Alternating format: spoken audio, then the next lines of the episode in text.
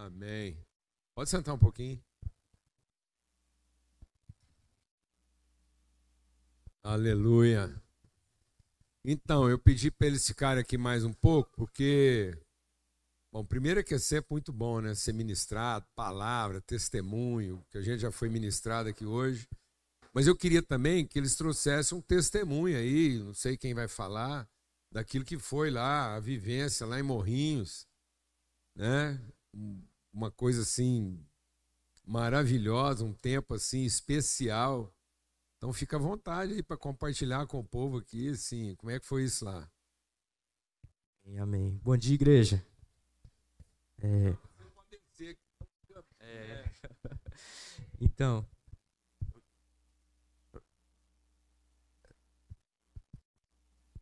foi assim, foi um tempo de muita alegria. Eu já tinha ido na missão de dezembro lá em Manaus, que foi para Amazônia, assim, para mim foi uma das experiências inesquecíveis, né? você conhecer uma cultura nova, conhecer um povo novo e você assim poder compartilhar da palavra de Deus com pessoas assim que precisam muito, com pessoas que necessitam. E assim foi uma experiência única. Quando eu fui para Morrinhos, tinha muita gente que tipo assim não era da, da igreja assim, sabe? Não eram tão cristãos. E lá eles conheceram realmente o verdadeiro amor, sabe? Lá eles viram que que o, o cristianismo, tipo assim, a essência de Deus ter, de Jesus ter vindo aqui na Terra e ter morrido, era para que a gente pudesse compartilhar um com o outro a palavra dele, a gente pudesse assim ter esse momento de comunhão. E foi muito importante, assim, sempre que a gente vai em missão, eu reconheço que a gente sempre recebe mais do que entrega. A gente sempre vai com o olhar de que a gente vai entregar, que a gente vai abençoar pessoas e realmente vai. Só que o tempo de comunhão que você tem com os próprios irmãos, com a própria equipe e com as conversas de você olhar no olho de uma pessoa e saber da história dela, da história assim marcantes, de histórias tristes, histórias trágicas, e ver que aquela pessoa ainda consegue sorrir e chorar porque ouviu a palavra de Deus, é algo assim muito emocionante que conforta os nossos corações. Um dos testemunhos mais marcantes assim para mim na viagem realmente foi o tempo de comunhão com a minha equipe. Eu assim ouvi muitas histórias de de outras pessoas que dividiram em grupos e foi nas casas. Eu ouvi muitas histórias de pessoas que que assim pregou para uma pessoa que estava no bar e o cara saiu com a Bíblia feliz da vida e largou tudo lá. Eu não tive nenhuma história dessa, mas a história que eu tenho para contar, marcante da missão, foi que eu conheci muitas pessoas da minha equipe no momento de compartilhar. No momento de quando eu estava andando pelas ruas, buscando a palavra, buscando a palavra de Deus, uma oração para entregar para alguma pessoa, eu conversava com a minha equipe e falava: "E aí, como é que tá o coração de vocês? O que, que vocês estão esperando dessa missão? Deus já falou alguma coisa no coração de vocês?" Nesse momento assim de de pura assim entre a equipe, entre assim desde a da brincadeira lá no quarto até o momento sério de oração ali, chorando no louvor. Assim, isso para mim não tem preço. Você conhecer novos irmãos e você poder levar eles junto com você para alcançar pessoas que não conhecem a palavra de Deus. Para mim é um momento assim que foi muito marcante, igual a outra missão, mas assim, a equipe dessa vez foi maior. E eu tenho certeza, assim, eu vejo essa pessoa e falo, meu Deus, esse aí é meu amigo, assim, é meu irmão esse aí é meu amigo, assim, que eu posso contar, que fez missão junto comigo. Isso aí para mim não tem preço e assim, é claro que tudo assim que a gente fez lá, toda a marca que a gente deixou vale a pena, assim, todo todo esforço, todo cansaço vale muito a pena, porque acho que todo cansaço Deus renova quando é missão e assim, e é muito importante que a gente leve a palavra de Deus para pessoas que não, que pessoas que precisam. Muitas pessoas já eram crentes, já eram cristãs, não iam à igreja há muito tempo, já tinham desistido assim, não, eu tô, com, eu tô feliz da vida assim com Jesus, eu e minha relação com Jesus tá tudo certo. Mas não ia na igreja, não tinha comunhão com os irmãos. E aí nós fomos lá e restabelecemos essa comunhão. Tinha um culto à noite, nós falamos, vamos lá no culto à noite, aniversário do projeto. As pessoas foram. E assim, muitos corações quebrantados, muitas almas alcançadas para Jesus. E esse é o testemunho mais lindo do, do Evangelho, eu acho. Amém? Amém. Graças a Deus. Pensa, né?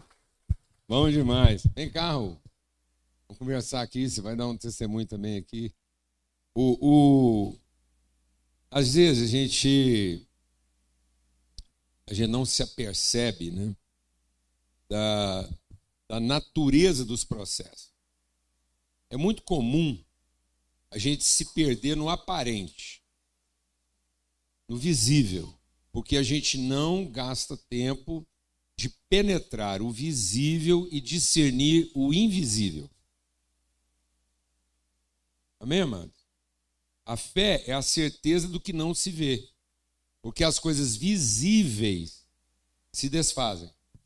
Então, por exemplo, é muito comum a gente achar que pregar o evangelho é uma necessidade para salvar o perdido. Quem já pensou assim? Mas, na verdade, a pregação, porque se fosse isso, se o evangelho fosse para salvar o perdido, então Deus gosta de retrabalho. Porque bastava ele não ter deixado o quê? Perdeu, hein? Amém? Então a gente sempre pensou assim, né? É pela necessidade do outro. Mas não, Deus permite a necessidade para gerar um ser responsável. Então, na verdade, quem pode estar perdido é aquele que, conhecendo, não assume a responsabilidade. Esse é o perdido. O perdido não é quem não sabe. Esse é ignorante. O perdido é aquele que, conhecendo, não assume a responsabilidade de ensinar. Esse está perdido.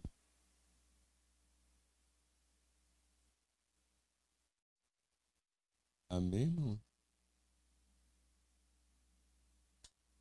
Glória a Deus. Porque para resolver o problema do ignorante, Deus podia usar uma mula.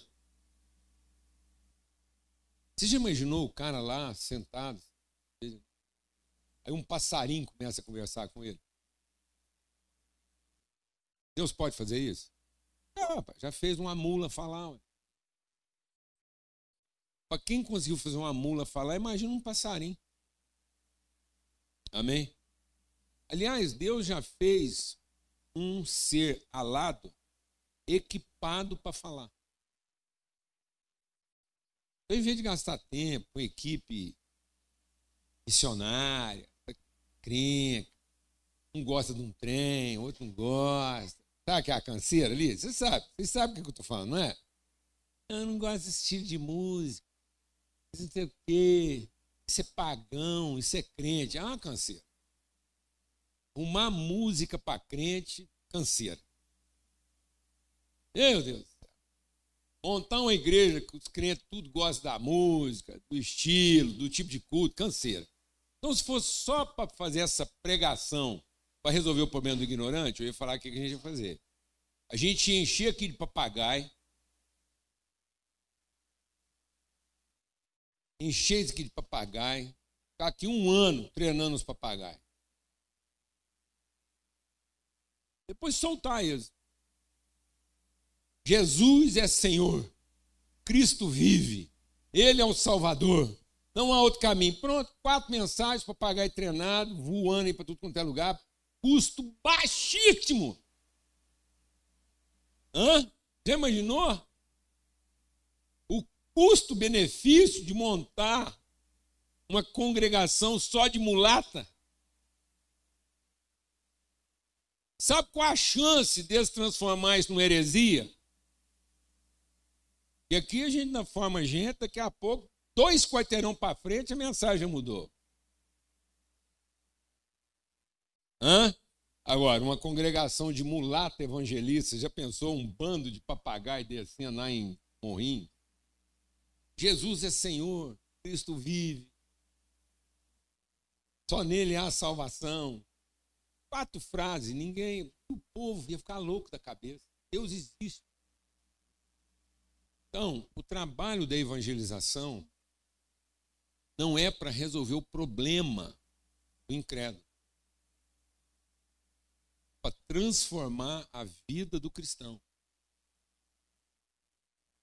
Que a natureza da fé é crie, por isso falei.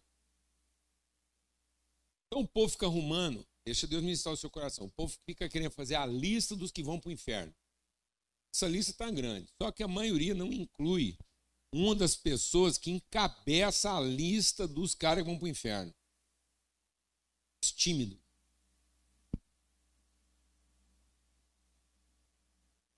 Tímidos. Aqueles que, tendo conhecimento da verdade, por vaidade, soberba ou por interesse, se silenciam, se silenciam diante da necessidade do outro, não assumem a responsabilidade. Quase todo tímido é crítico. Você sentar com um tímido assim no particular e deixar ele esquentar o motor assim um pouquinho, você vai pegar a lista dos trem ruins de todo mundo. Alguém aqui sabe o que eu estou falando? Quase todo tímido é um poço de lista dos trem ruins da vida dos outros. Porque ele nunca se vê no que é responsável.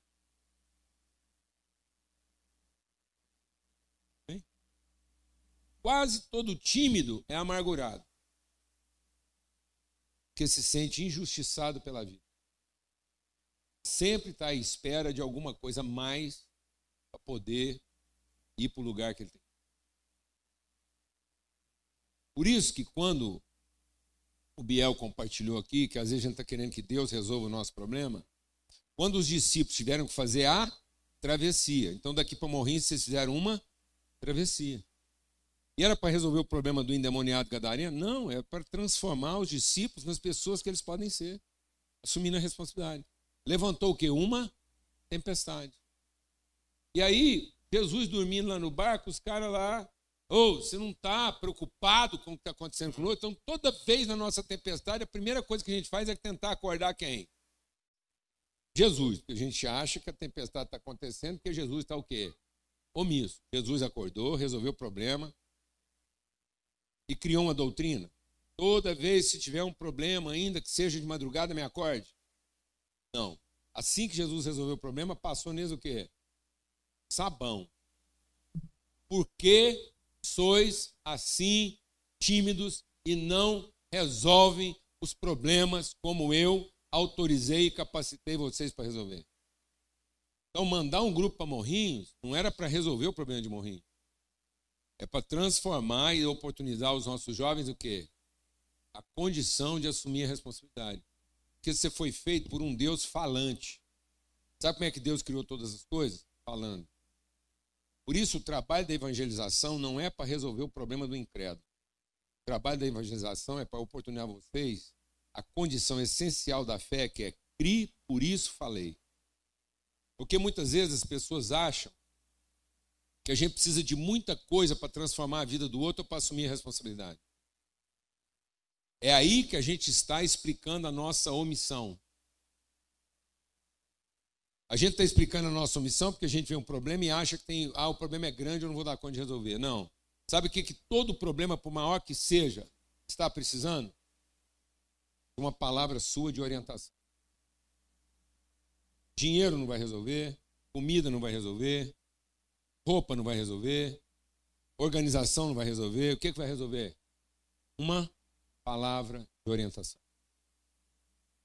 E é nisso que a gente está pecando, porque a gente fecha a boca, a gente vê a coisa e se desculpa, porque não tem o recurso, porque não tem as ferramentas, porque não tem as condições, porque não tem isso, não tem aquilo, sendo que todo mundo tem o quê? Uma palavra.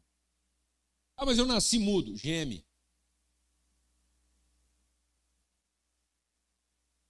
Não dou conta, gesticula. Deita no chão e rola arruma uma forma de quê? Falar. Amém? Amém? O que você quer falar?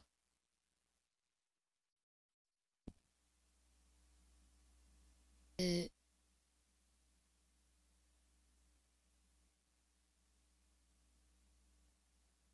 É, 1 Coríntios 13, 11. Quando eu era menino, falava como, como menino, sentia como menino, Pensava como menino, quando cheguei a ser, a ser homem, desisti das coisas próprias de menino. É, que conforme o tempo você vai crescendo, você vai tomando atitudes novas, é, palavras novas, sentimentos novos, e a gente tem que tomar essa responsabilidade. E, então, e nessa viagem de Morrinhos, eu fui menino e voltei homem. A comunhão, igual o Pedro falou, da, resenha do PG, foi uma benção, a hospitalidade de cada pessoa. Nos ouvir e eu fiquei muito alegre que muitas delas já conheciam a palavra de Deus. E ouvimos testemunhos maravilhosos, lindos. E quando eu estava voltando para encontrar na igreja Sal da Terra lá de Morrinhos, eu já estava curioso para saber os testemunhos de outras pessoas. E foi uma bênção assim ouvir os testemunhos, ouvir gente é, crendo na palavra do Senhor quando a gente falava sobre elas. E foi algo muito novo, porque eu nunca saí batendo de porta em porta, pregando sobre a palavra de Deus. E foi algo esplêndido e houve novas responsabilidades para cada um. Foi uma bênção, acredito, para todos que foram. E é isso. Amém. Obrigado, gente.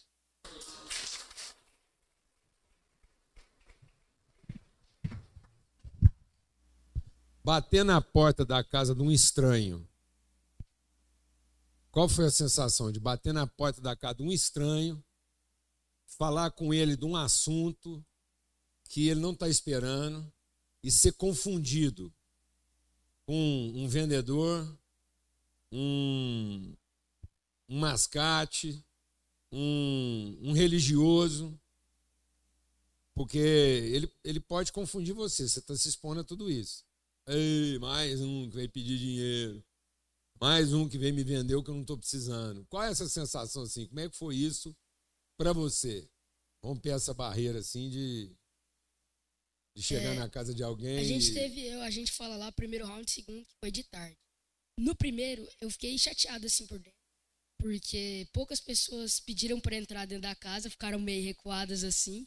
Mas no segundo, todas as pessoas que a gente foi no segundo round, as pessoas deixaram entrar em casa. Eu falei, caramba, por isso eu falei da hospitalidade. Gente que nem conhece, deixar entrar na própria casa. Quer dizer casa. que a primeira vez que você bate numa porta, a primeira que você bateu, resistiu, não quis, tratou assim meio. As primeiras dez casas, eu acho. Será que isso é de Deus? Será que é o capeta que está lá resistindo?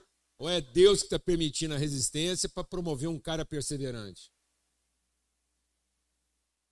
Por que, que será que às vezes, numa tentativa, Deus não permite que seja de primeira? Será que é o capeta? Ou até os capetas estão a serviço de Deus para tratar o nosso quê? Nossa perseverança. Foi legal você perceber que insistindo você descobriu uma coisa nova, foi ou não? Pode falar aí. Agora, no texto que você acabou de ler aí, qual é a primeira característica que Paulo define uma criança? Eu era menina, eu falava como menina. Então, qual é a primeira característica? Falava. Então, enviar um grupo de jovens para quê? É a primeira forma de transformar ele num adulto. Assumir a responsabilidade da palavra. Sabe qual é um dos sinais mais fortes de um país corrupto? Sabe por que, que os casamentos se desfazem? Não é porque a relação é ruim. Sabe por que, que os casamentos se desfazem? Porque as pessoas não honram a palavra que empenharam com o outro. Não diga que o seu relacionamento acabou porque ele era difícil, porque você se enganou. Assuma que o seu relacionamento acabou porque você não é uma pessoa que sustenta a palavra que você empenhou. Você quer formar pessoas de verdade? Então ensina elas a falar e assumir a responsabilidade do que falam.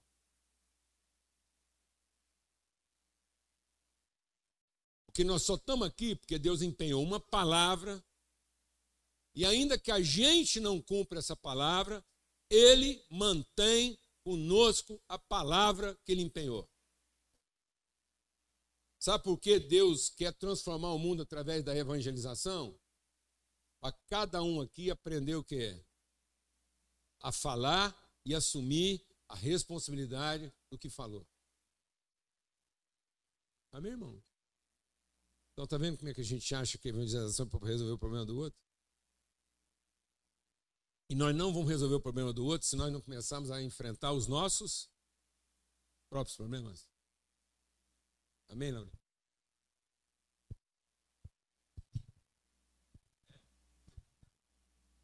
Não, o que eu vivi lá foi justamente isso. Eu não sou muito de falar, eu tenho não sei, tenho vergonha de ficar aqui na frente, por exemplo, cantar e tal, mas pelo menos depois já desce. E aí lá, lá não tinha essa opção, né? Como o Raul falou, a gente saiu batendo de porta em porta e na primeira foi engraçado porque aconteceu comigo o oposto do que aconteceu com o grupo do Raul. Na primeira rodada, assim, todo mundo convidou a gente para entrar em casa e aí tava super recepcionando. A gente conheceu uma senhora muito fofa, a dona Odila, que morava sozinha, tinha oitenta e tantos anos, e aí ela foi contando da vida dela, que ela tem um filho esquizofrênico, que é, ele vive andando aí pelas cidades, já apanhou de muita polícia e tal. E aí, é, à medida que as pessoas iam contando as histórias, a gente ia se abrindo também. À medida que a gente se abria, eles se abriam. Teve uma outra casa que a gente passou que uma senhora perguntou, a gente perguntou é, se podia orar por alguma coisa em específico. Ela perguntou se a gente orava por gente que já tinha falecido, porque o, ela perdeu o filho dela num acidente de avião. Ele era piloto e o neto dela tinha se suicidado há alguns anos. E assim, é muito especial porque a gente entrava na casa das pessoas e a partir do momento que ela abria a porta, ela já começava a se abrir. E na segunda rodada, a gente foi, a gente andou meia hora só para chegar em uma casa e a pessoa não quis receber a gente, e a gente voltou. Então, mas foi interessante porque no processo que a gente não estava lá conversando com ninguém, a gente foi conversando com o nosso grupo. Eu, o Carlos, que tá ali, a Letícia, e a gente foi se conhecendo. Então acabou que a gente. É, eu acho que o mais especial que a gente viveu foi isso. É... Aconteceu com vocês lá? Pode falar alguém? De você chegar numa casa, ter que abordar de um jeito, e ao bater na porta de outra casa, perceber que não dava para abordar do mesmo jeito que abordou a primeira e ter que quase que mudar de idioma. Teve essa sensação, não, não? Sim, na segunda vez que a gente foi, na primeira parte, na primeira região que a gente estava, era assim, a gente batia palma, a pessoa vinha abrir o portão. Na segunda parte era tudo muro, arame farpado, interfone.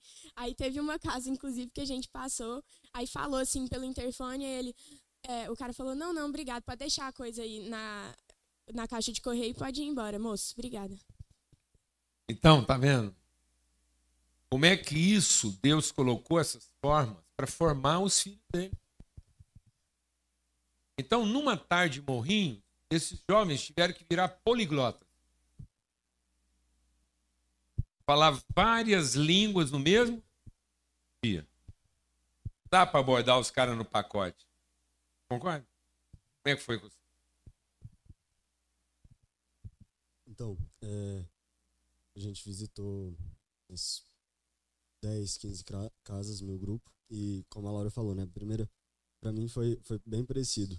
O primeiro round, né, de manhã, todo mundo muito receptivo, a gente entrava nas casas, conversava, batia papo, e, e uma coisa que a gente, que eu percebi muito é que a gente estava sendo convidado a falar, né, a gente precisava falar, só que a gente tem, também tinha que exercitar muito o ouvir das pessoas, porque as pessoas também queriam falar e a gente tinha que ouvir para não para não achar que a gente tinha algum poder sobre elas e que a gente estava lá porque a gente queria ajudar elas, que a gente queria salvar elas, né? Então, acho que foi essas casas que a gente bateu na primeira de manhã, né? Foram muito mais é, conversas que a gente ouviu e aí depois a gente entregou a palavra sobre a vida das pessoas do que conversas que realmente a gente falou e a pessoa só absorveu aquilo e né, ah, depois vou colocar em prática. Eu acho que foi, foi mais ou menos isso. Com a história, a gente vai aprendendo algumas coisas, viu?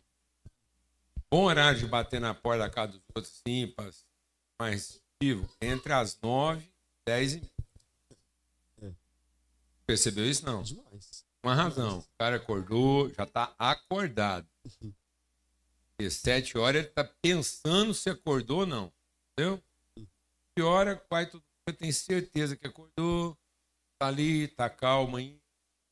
Entendeu? Se ele teve uma noite ruim, ele tá pensando em começar melhor o dia.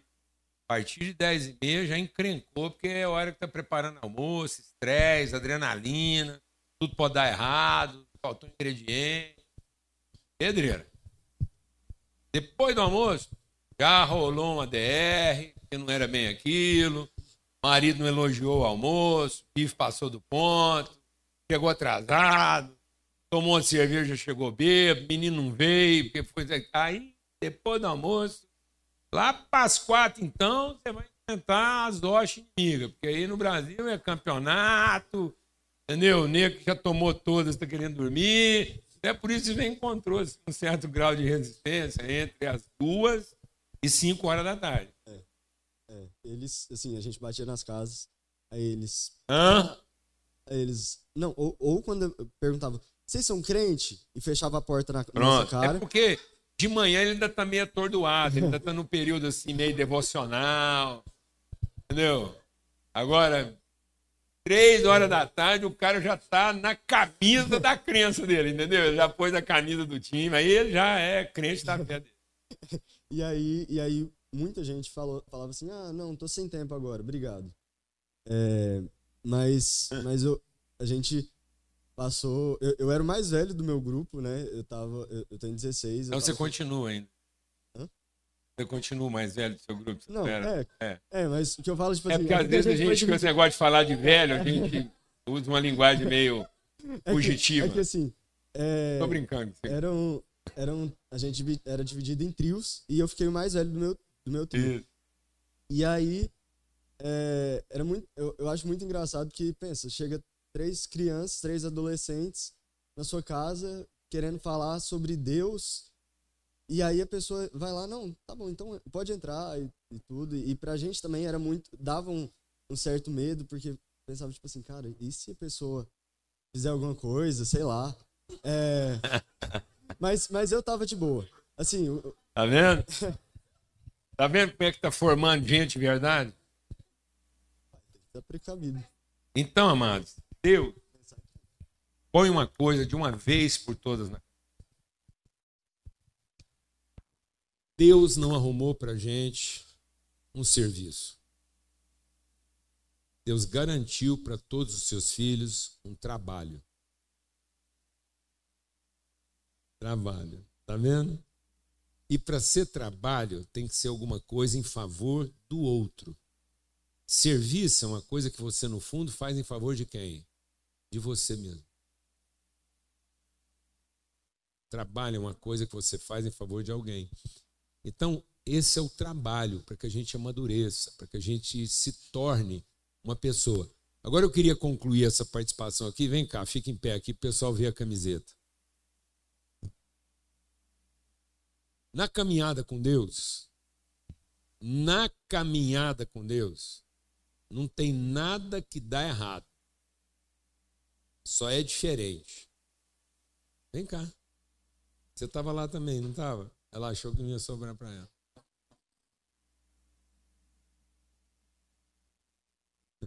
A carinha dela.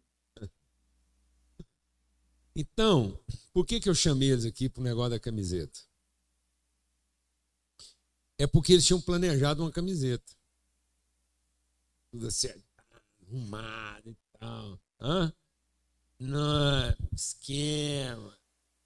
Na hora H eles descobriram que o cara errou a semana. É. Ele estava com tudo organizado para entregar a camiseta de vocês na semana seguinte. E aí lascou. Você pensa essa galera, tudo arrumadinho, pronto para estar lá, tudo acertadinho, morrinhos. E agora, aquilo que seria uma linguagem de identificação, melou. Aí toca, pá, aí vem as possibilidades de brotar uma raiz de amargura, saber de quem que é a culpa, e sempre tem um culpado. Não perca tempo procurando de quem que é a culpa, porque você vai achar. Não perca seu tempo procurando de quem que é a culpa, porque você vai achar. Gaste seu tempo procurando quem quer assumir a responsabilidade. Porque o problema não se resolve a partir de achar quem tem a culpa. O problema se resolve a partir do momento que você acha quem quer assumir a responsabilidade. Você entendeu ou não? Achar o culpado só vai piorar o problema. Mas achar o responsável vai resolver o problema. E aí o que aconteceu? A partir do momento que o povo acalmou, o cara foi lá no estoque dele e pegou o que já estava pronto. Aleluia. Quem assume a responsabilidade vai sempre encontrar o que já está pronto. Quem quer encontrar o culpado vai sempre achar o que está faltando. Falar devagarzinho, porque às vezes você não entendeu. Quem quer achar o culpado vai sempre esbarrar no que está faltando.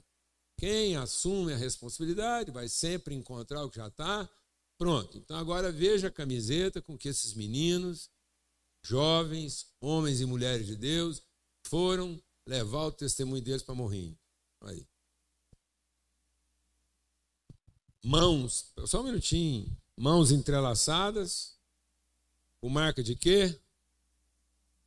uma, uma mão sangrando em sinal de amizade de uma mão que precisa ser resgatada.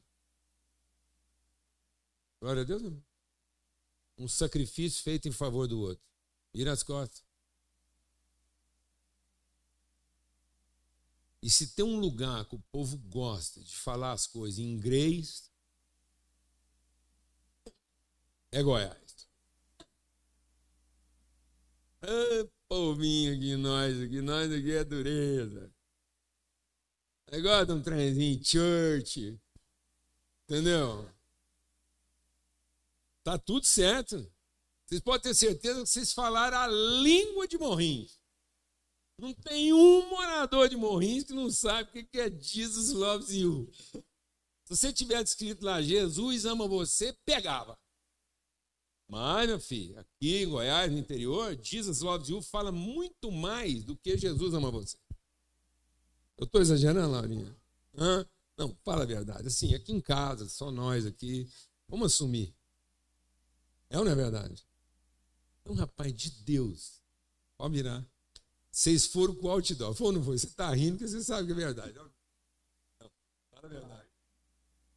Teve, teve uma moça que parou, eu e meu grupo, eu e meu grupo, e aí ela leu a nossa camisa, ela começou a gritar para todo mundo o que estava escrito na camisa, porque ela falava inglês.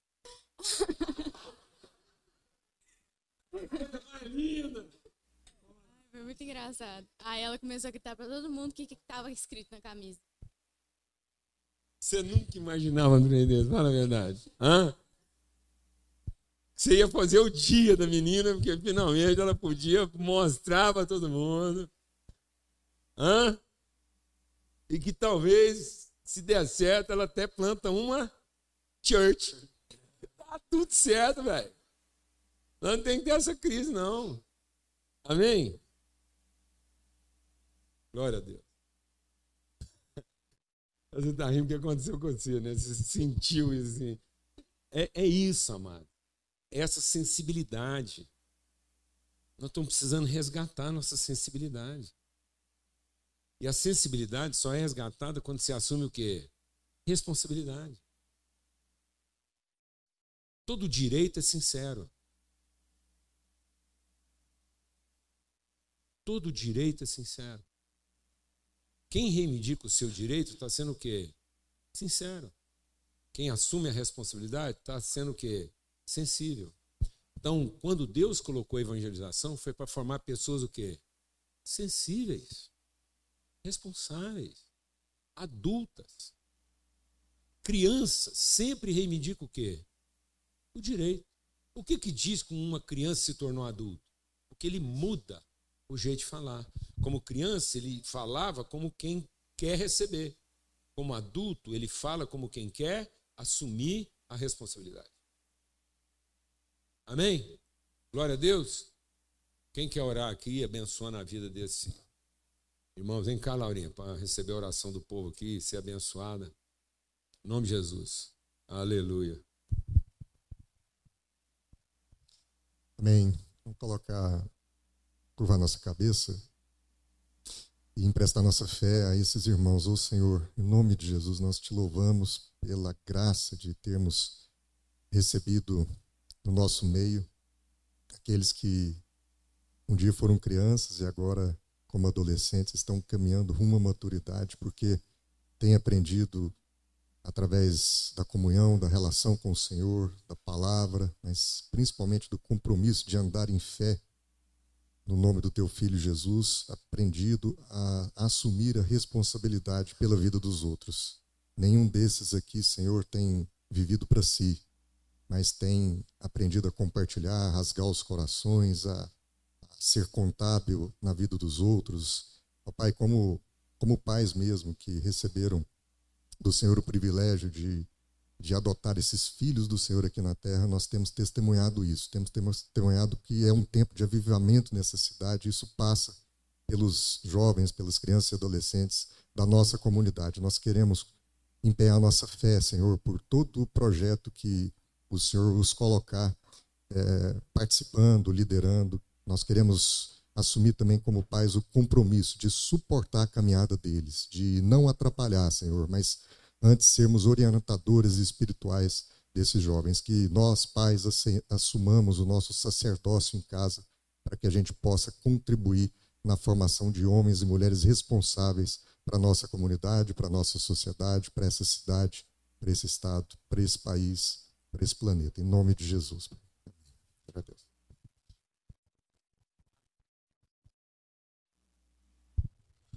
Irmãos, é, a gente tem aí mais uns 20 minutos de meditação, reflexão, aprendizado. Onde é que foi que eu deixei meu óculos? Ah, está aqui no meu bolso. Então, é, é o seguinte. Eu queria aproveitar esse tempo aí que a gente tem, Cláudio, e instigar é, você a gente é, concluir esse tempo aqui, né, com testemunhos assim tão fortes, né, assim, eu acho que a gente teve aqui um, um, uma cena pedagógica fantástica, né, sobre sobre responsabilidade, sobre fala, sobre o que que Deus quer produzir na nossa vida, né? Por que que Deus nos entregou o evangelho para ser compartilhado? Por que que ele não colocou anjos para fazer isso? Por que que Deus não colocou anjos para fazer isso? Você já imaginou se Deus coloca um anjo para evangelizar Morrinhos? O impacto que seria? descer lá uns anjos de fogo, anunciando: Jesus é Salvador, Cristo vem. Morrinhos inteira convertia em 15 minutos. Não é? Se fosse para ter o problema resolvido, descia três arcanjos lá tocando a trombeta: Jesus voltará. Quem não crê vai para o inferno. Entendeu? Sonzão, acordando todo mundo de madrugada. Você pensa, mano. Morrinhos está lá dormindo, 5 da manhã, três anjos, pá, fogo, relâmpago. Jesus. Imagina. Sobrava ninguém não, mano. 100% de conversão. Você não acha, não? Só que não resolveria nada, né? Nada, absolutamente nada. Não ia formar um ser humano à semelhança do Pai. Ninguém ia agregar virtude. Então, como a gente tem conversado bastante sobre isso, nós já tivemos outras conversas sobre isso, eu queria que você testemunhasse daquilo que a gente tem conversado, daquilo que está mexendo com o seu coração, porque eu sei que isso não é um assunto resolvido para você, é um assunto que te instiga e que tem sido, sim, um, um foco de reflexão no Evangelho, que é generosidade. Como que a gente se desviou desse caminho da generosidade e foi para o caminho da obrigação, do interesse, como isso ficou dessignificado principalmente a partir da igreja. Como a gente tem conversado sobre isso, acho que hoje era um dia, né, assim, hoje é como todos os outros, mas hoje muito especialmente eu vim com o coração assim para conversar, a gente conversar sobre essa questão da generosidade e a diferença que isso pode fazer na vida da família, nas relações de trabalho, empresa, como que a gente pode falar e meditar sobre generosidade em casa, no trabalho, na congregação, o que está no seu coração? Assim, o que, que tem te instigado sobre esse assunto? Ok. É, mas antes, deixa eu fazer dois comentários aqui dentro desse contexto que nós vivemos agora há pouco aqui. Primeiro, muita gente fala assim, não, falar depois do Paulo Júnior, nossa coisa, ou então, ah, falar depois do fulano de tal. Mal sabem eles o que, que é para nós estar aqui depois de ouvir o que, que o Biel trouxe, o que, que a Laura trouxe, né? enfim. Mal sabem eles o, o peso nosso de estar aqui nesse lugar depois do que eles já trouxeram e ainda continuar alinhado. Isso é muito. Eu, eu vou te falar francamente. Eu, não tenho testemunho, eu não, minha família sabe disso. Quando eu, eu sento ali e vejo o que foi entregue aqui, com esse nível de reflexão, que foi entregue para nós aqui com esse nível de reflexão, a sensação é que de tarde eu posso estar morto. Essa é a sensação. É a sensação de uma plenitude, de completar uma jornada, assim, estou pronto para morrer. Se Deus quiser me levar de tarde, está tudo certo. Essa é a sensação. Não é uma sensação assim de. Ah, não, é uma sensação de. Posso morrer. E o segundo ponto, antes ainda de, de entrar na questão da generosidade, você tocou num um aspecto aqui, eu comentei com a Luciana. É, nesse semestre, no, no, nosso grupo, no grupo, nosso pequeno grupo, é, a gente fez uma, uma mudança muito grande, surgiram a todos vocês, inclusive, que estão vivendo nos pequenos grupos. Quando nós vivemos a pandemia, é, nós tivemos que aprender uma série de coisas e nós erramos no meio do caminho várias vezes. Então, assim que começou a pandemia, nós começamos as reuniões é, de pequeno grupo online e a gente não sabia lidar com aquilo, então eu aparecia muito e falava muito. Né? Até por uma habilidade, até por um dom. Então, inclusive, dois livros surgiram a partir dessas conversas. Bom demais, excelente. Só que nesse semestre agora, nós combinamos que durante a semana nós iríamos. É, bom ver vocês nós iríamos é, fazer diferente. Em algum momento da semana eu ia ligar para um casal e o casal iria trazer aquilo que eles leram durante a semana lá. Isso tem dois efeitos. Né? Primeiro, o efeito espiritual profundo do casal se reunir, ler um trecho, ler um texto, ler um livro, ler uma carta e conversar entre eles, depois os dois trazer. Então, isso por si só foi uma grata surpresa. Mas nessa terça, nessa última semana, é, que inclusive o, o, marido teve um problema de pneumonia seríssimo, mandou um vídeo, não podia, mas a esposa foi. E os dois, tem, os dois, têm muita dificuldade de falar em público. E aí ela começou assim, não está aqui não, né? Dani não está aqui. Mas que ela ouça isso, vai ficar gravado. E ela chegou, ela pegou e falou assim, olha, eu sou muito tímida. Eu falei, peraí um pouquinho, te interromper. Não é tímida tem dificuldade de falar em público. Tímido é outra coisa. São coisas totalmente distintas. Você não é tímida, não deixa essa palavra entrar no seu coração. Você acabou de falar sobre isso. Então não é uma questão de ser tímido. É uma questão de umas pessoas têm mais facilidade, outras têm menos facilidade. Algumas pessoas foram marcadas, foram traumatizadas com a questão do falar em público. Mas isso não tem nada a ver com timidez. Timidez é não assumir a responsabilidade entendo uma palavra e não entregá-la. Esse é o tímido. O tímido não entrega a palavra que deveria entregar. Então eu não poderia deixar de fazer esses dois comentários aqui antes da gente começar. Acrescentar? E é bom saber que é o seguinte: é, ninguém é tímido, está tímido. E tímido, timidez, é um problema que a gente tem com Deus. Agora, eu não posso, diante de uma dificuldade, justificar, então eu posso ter o constrangimento da dificuldade de falar. Mas eu não posso, a partir desse constrangimento, criar uma situação comprometedora assumindo uma timidez. E timidez é incredulidade. Então não confunda a dificuldade de falar, que é constrangedora, com uma coisa altamente comprometedora, que é assumir uma condição de ser tímido. Porque aí você está legitimando uma coisa que compromete a partir de uma, algo que constrange. E aí todo mundo tem algum tipo de constrangimento e tem que vencer um constrangimento para formar a pessoa saudável. Por outro lado, quem tem muita facilidade para falar, tem outra dificuldade, que fala muita besteira também. Fala qualquer coisa. Então, cada um vai enfrentar uma dificuldade. Tímidos né, e falantes têm um problema em comum. Ambos têm dificuldade de ouvir. Tímido insiste em ser tímido porque você está conversando com ele, ele não está prestando atenção. Ele está ali arrumando motivo para depois explicar por que, que ele é tímido. Ele está pronto a te convencer que ele tem motivo para ser tímido. E o que fala qualquer coisa, que é um tambor, ele também não presta atenção no que está sendo conversado. Então, todos temos que ter a sensibilidade de ouvir, para isso gerar em nós uma convicção, para a gente ter autoridade de falar. Então, a maturidade vem na autoridade de falar. Ou eu estou rompendo a minha dificuldade de falar fácil, ou eu estou rompendo a minha dificuldade de falar difícil. Ambos vão ter dificuldade. Quem fala fácil vai ter uma dificuldade de saber bem o que está falando.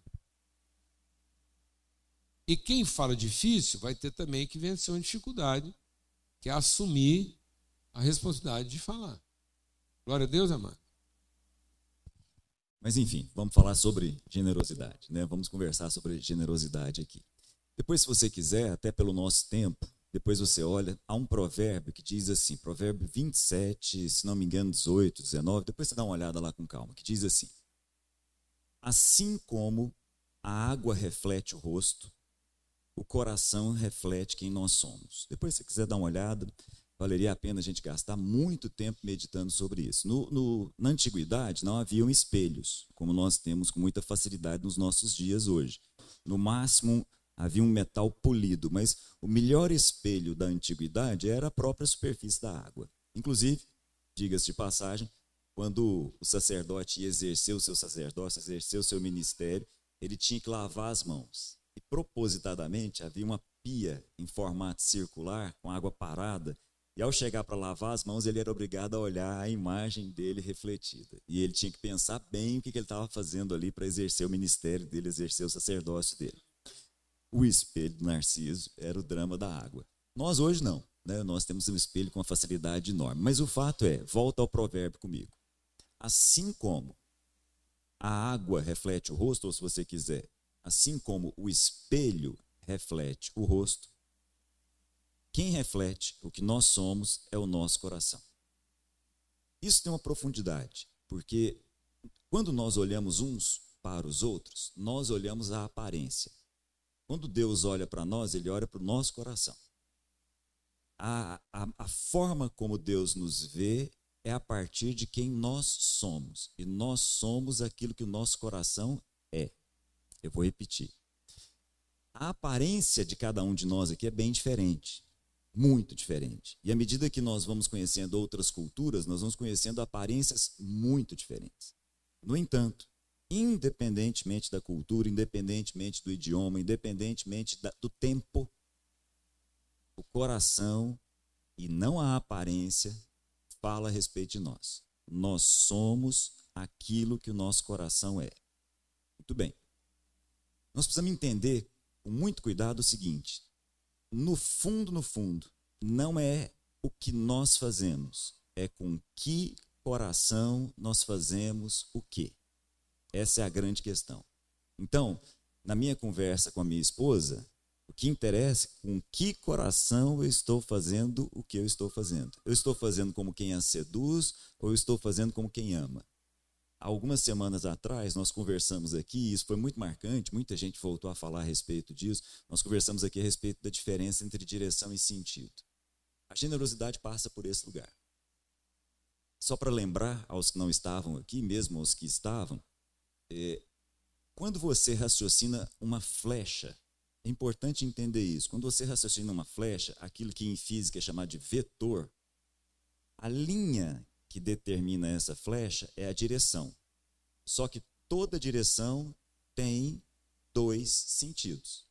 Então, por exemplo, uma linha vertical pode ser vertical apontando para cima e pode ser vertical apontando para baixo. Uma linha horizontal pode ser uma linha horizontal apontando para a direita ou apontando para a esquerda. Então, vou repetir. O que nós fazemos não é a questão.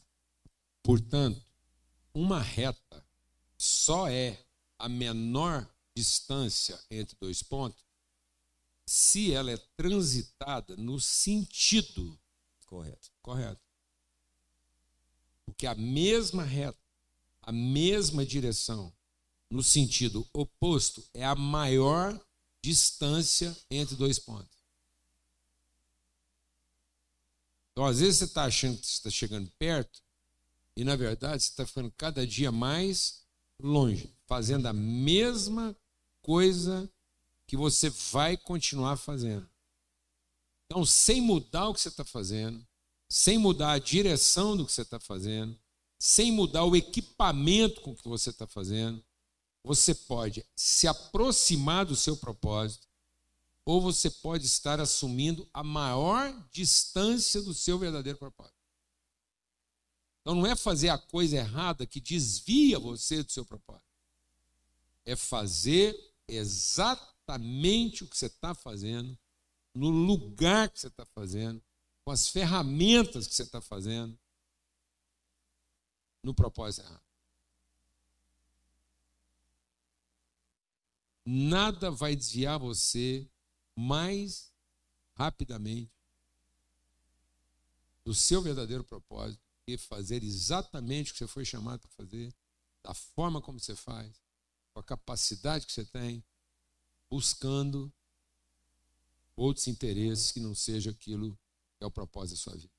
E aí, nesse aspecto, né, exatamente nesse aspecto, Jesus diz assim: olha, quando você for entregar parte do seu recurso a alguém, você percebeu que precisa dele. É Jesus falando. Jesus diz assim: presta bem atenção no que você está fazendo. Porque a depender do coração com que você faz, você está com o coração corrompido. A depender com, do coração com que você está fazendo, você é um generoso. Repetindo, Jesus diz assim: olha, quando você for dar uma esmola, quando você perceber alguém que precisa de, de um recurso seu e você for entregar, presta bem atenção em quais são os seus motivos. Porque a depender da sua motivação, é melhor você volte para casa e fique quieto. Mas se a sua motivação for correta, Jesus diz assim: você vai ser recompensado. Olha que coisa. É a mesma direção. É exatamente a mesma atitude. É exatamente a mesma coisa. Só que a depender do coração com que você faz isso, você é recompensado. A depender do coração com que você faz isso, você é corrupto. E aí, nos últimos anos, infelizmente, né, a gente tem vivido isso. Eu conheci o Evangelho muito cedo, assim como você.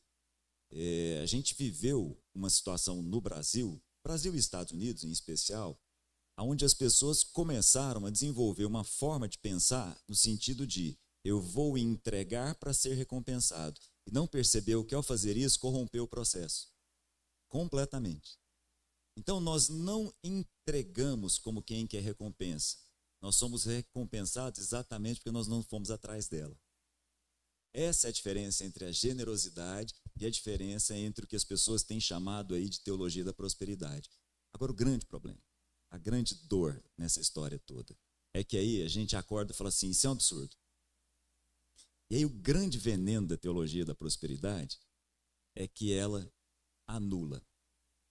O grande veneno da teologia da prosperidade não é que ela é, simplesmente coloca pessoas que têm um coração corrompido porque foram a Deus como quem compra. O grande veneno é que isso pode mexer com os nossos, nossos corações de uma forma tal que a gente não faz mais nada. Em outras palavras, é um coração em que a generosidade foi anulada. Então, já que eu entendi que a teologia da prosperidade não faz sentido, porque eu não compro Deus, então também não faço mais nada. Em outras palavras, o generoso foi morto. Jesus diz: o grande mal que nós vamos enfrentar, Presta atenção, porque isso diz respeito à sua casa. Quando a gente compartilha aqui, nós não estamos pensando em salvar o rito. Nós estamos pensando em que cada casa seja lugar de salvação. O maior desafio que você enfrenta lá na sua família, na mesa da sua casa, no seu café da manhã, é o seguinte: não é o problema, não é o pecado, não é a corrupção. É que diante de todos os problemas, diante de todos os problemas, o que vai crescer no nosso coração é o senso do direito. As pessoas cada vez mais vão ficar agarradas ao seu direito de felicidade. Então os problemas, eles vão continuar. Mas se a gente não entender o que, que Deus está querendo formar, eles vão exacerbar na gente o direito. Você está pensando que às vezes o problema de um filho seu é pecado.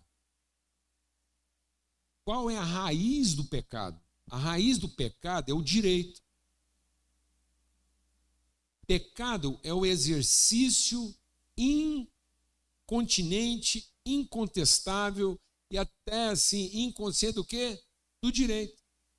É o direito da felicidade, é o direito de construir para si mesmo aquilo que eu idealizo. É daí que nasceu o pecado. Então Jesus vem e fala assim, ó: Eu vou perdoar os pecados de todos vocês. O problema de pecado na sua casa está resolvido. Qualquer que seja o pecado cometido por alguém lá na sua casa, esse problema está o quê? Resolvido. Ele foi resolvido lá na cruz. Para que você livre do seu próprio pecado e livre do pecado dos outros, para que você agora, não tendo medo do seu próprio pecado e não tendo medo do pecado que alguém pode cometer, você consiga tratar o verdadeiro problema da nossa casa, que é o quê? O direito. Porque é por causa do direito que o amor vai se esfriar nos corações. Então a gente não confessa pecado para ser perdoado. A gente, sabendo que todos foram perdoados, eu confesso o pecado para deixar patente na nossa relação que a nossa relação não é uma relação de direito. Que eu não estou exigindo o direito de você funcionar para que a nossa relação continue sendo boa. E nem estou prometendo para você que eu vou funcionar do jeito que você espera para a nossa relação continuar sendo boa. Nós estamos aqui assumindo o compromisso de duas pessoas que, libertas do direito, agora têm todo o compromisso em ajudar que o outro funcione.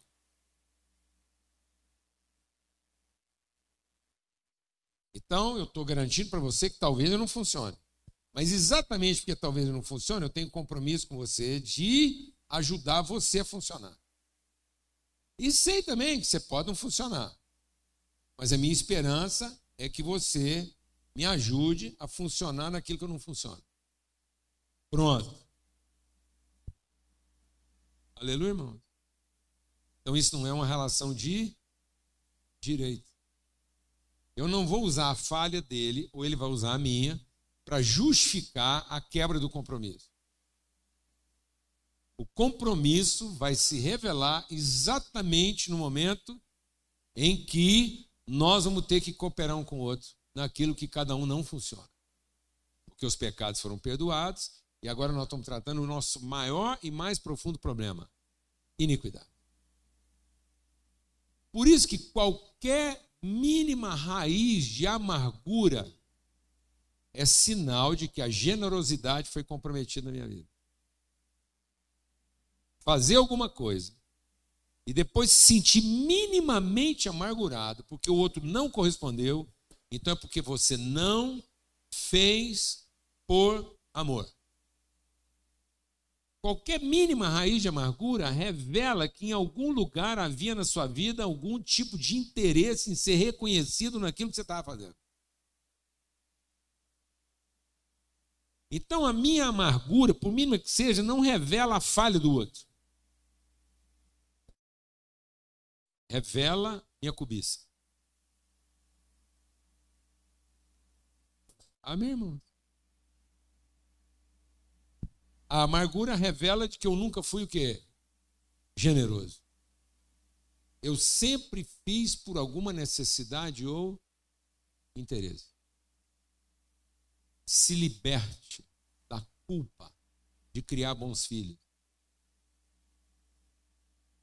E seja para eles uma boa referência de quê? De pai, de generosidade. Inclusive quando você tiver que disciplinar eles.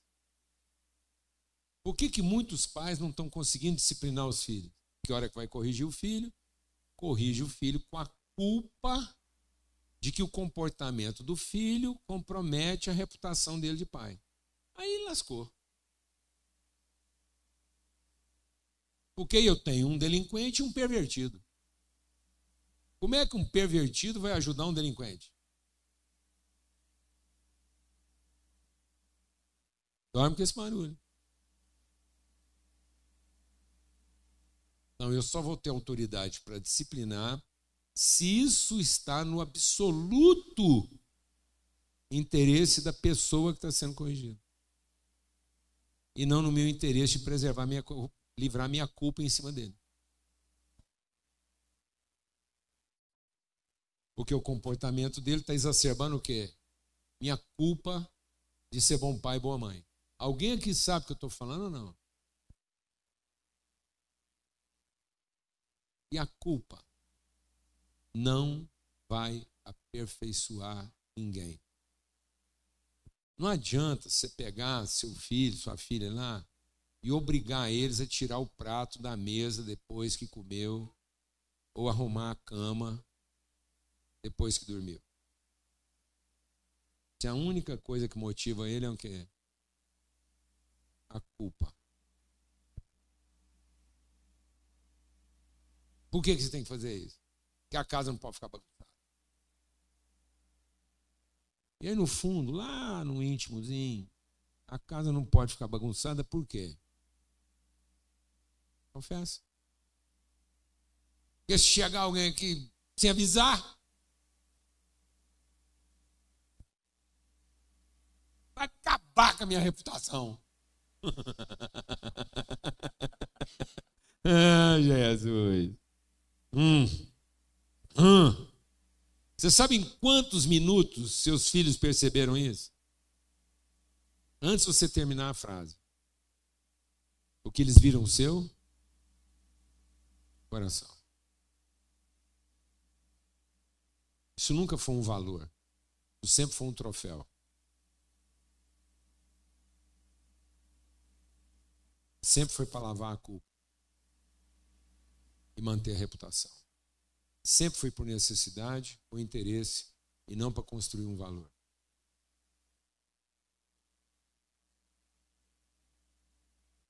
Por que, que a gente vai manter a casa arrumada depois de ter bagunçado ela? Por causa do próximo. E não porque o próximo é um fiscal. Porque o próximo é o nosso irmão que a gente quer servir bem. Para quem vier e chegar depois da gente, vai encontrar aquilo que é. Pronto. É por isso que a gente faz as coisas. Para deixar pronto para quem? O próximo. Por que, que eu tenho que devolver a ferramenta endemoniada no lugar onde eu peguei ela? Fala, meu irmão. Por que, que eu tenho que ter o cuidado de deixar a chave possessa no lugar da chave? O cortador de unha, meus irmãos, possesso, que já quase acabou com o casamento. Por quê? Por que, que eu vou lá, pego uma chave de fenda? Por que, que a faca satânica não está no lugar das facas? Porque alguém não tem compromisso com o seu próximo. Não amou o próximo como amou a si mesmo, indo lá no lugar das facas achando o quê? A faca. Foi bom você ir lá no lugar das facas e achar o quê? A faca. Agora, não é porque você sabe onde é que a faca está, que o próximo tem que saber. Então, por isso, você vai assumir a responsabilidade de voltar a faca para onde, Raul? Para o próximo quê? Achar a faca. E não porque você gosta de uma casa arrumada. E não porque as visitas vai chegar lá e achar que está tudo bagunçado. É porque se um estranho chegar na sua casa e você não tiver lá, ele consegue achar tudo que ele precisa, porque você deixou tudo no lugar. E se você precisar escrever lá assim, faca, garfo, chave, copo, escreve. Porque até um ignorante, aí se não dá para escrever, você desenha. Que até um analfabeto vai saber que você fez o quê? Você pensou nele. E não porque você gosta de ser o quê? Organizado. Não porque você não suporta desorganização. Você não importa desorganização. Quem é que não gosta de desorganização? Então pede para morrer. Você não gosta de organização? Pede para morrer. Vou te falar um lugar onde está tudo organizadinho. Quem quer ir para o lugar organizado hoje? Hoje. Agora. Ana vem aqui, nós vamos orar, você vai morrer. Antes de a gente orar com você, você já fala aí qual hino que você quer que a gente canta, as músicas. Você vai ter um velório organizado. Eu me comprometo. Por que, que a gente tem que ter compromisso de colocar em ordem? por causa da nossa natureza. A nossa natureza é amorosa. A gente é generoso. Então a gente organiza para facilitar a vida daquele que está perturbado, está doido. Então não é porque nós temos a culpa de manter organizado, é porque nós temos a responsabilidade de facilitar a vida dos ignorantes. Aleluia, irmão. Então você nunca vai formar um homem e uma mulher de verdade enquanto ele tiver a culpa de manter organizado só porque você gosta das coisas organizadas. Você vai formar um homem ou mulher de verdade porque eles vão aprender a pensar em quem? No próximo. Por que, que você tem que estar organizadinho? Para todo mundo chegar e encontrar o que está precisando.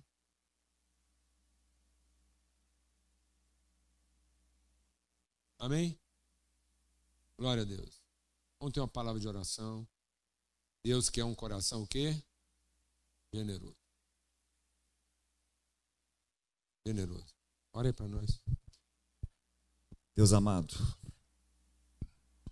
liberta o nosso coração de toda perversão. Liberta o nosso coração de estarmos fazendo todas as coisas na direção correta, mas no sentido contrário. Liberta as nossas vidas de não prestar atenção com que coração nós fazemos o quê. Ajuda-nos, ó Pai, a olhar para os nossos corações e ver o que o Senhor está vendo. Amém. Em nome de Jesus. Aleluia. Ajuda-nos a olhar para dentro de nós mesmos e a corrigir o sentido com o qual nós estamos fazendo todas as coisas. Espírito Santo do Senhor, seja derramado sobre cada coração aqui, Amém. corrigindo todos os sentidos, todos os propósitos, todas as nossas motivações. Esse é o nosso pedido, essa é a nossa oração em nome de Jesus. Amém. Amém. Por isso, irmãos, quando você trouxer para cá o seu recurso, que não seja a culpa de quem está pagando uma conta. Para Deus não punir você, para Deus não ir lá cobrar a sua conta. Não contribua como quem tem culpa. Também não traga para cá uma coisa que você pensa que está fazendo um favor. Não. Quando você colocar aqui, o recurso, que ele traduza tua generosidade. Seu compromisso com quem quer ver a coisa funcionando para quem? para o próximo, para aquele que vem depois de você. Porque se não for isso, aí é oferta de criança, porque precisa, ou é oferta de corrupto, porque tem interesse. Mas não é oferta de gente adulta que assume o quê? A responsabilidade. Amém? É com esse espírito. Uma boa semana para todos. Vamos em paz. Valeu, meu.